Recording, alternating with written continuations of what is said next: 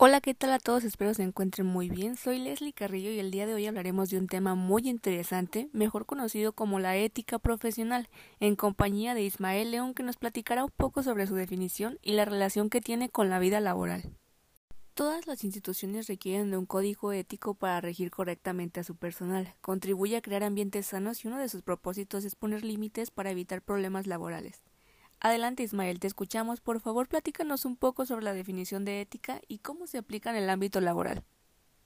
La ética sabemos que es una disciplina de tipo filosófica y esta se dedica principalmente a analizar el comportamiento del ser humano en general desde una óptica de la moral, ¿no? Como lo puede ser lo que es considerado ante la sociedad por esa disciplina como moralmente bueno y por su contraparte lo que es conocido también como moralmente malo. Esta no quiere decir que define a ciencia cierta lo que es correcto o incorrecto, pero sí adopta ciertas cuestiones que nos ayudan a generalizar la información a tal medida de que podemos saber y analizar mediante nuestro conocimiento a medida del tiempo lo que es bueno o malo, ¿no? Lo que pueda tener un impacto en la sociedad, afectando no solo la integridad de uno, sino también la de terceros. Esta es una disciplina que debemos aplicar no solamente en lo que respecta a nuestra persona individual, sino también en lo que puede ser nuestro ámbito laboral o inclusive en el ámbito de la educación, ya que es algo sumamente importante.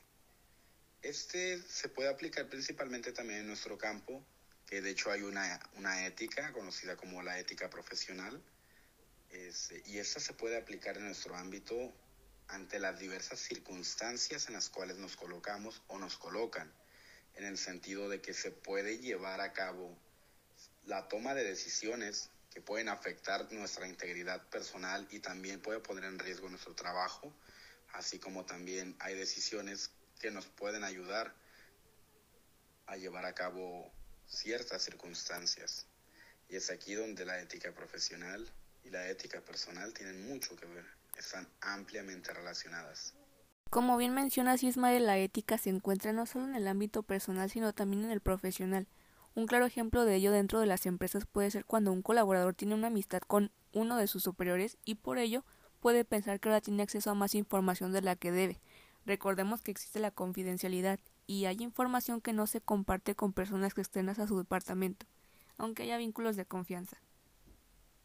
Ahora sí puede aplicar como coloquialmente se dice no confunda la amistad con el negocio. Y bueno, muchísimas gracias por escucharnos. Espero hayamos desempolvado un poco el concepto de esta palabra tan escuchada, ética, y ahora aplicada al ámbito profesional.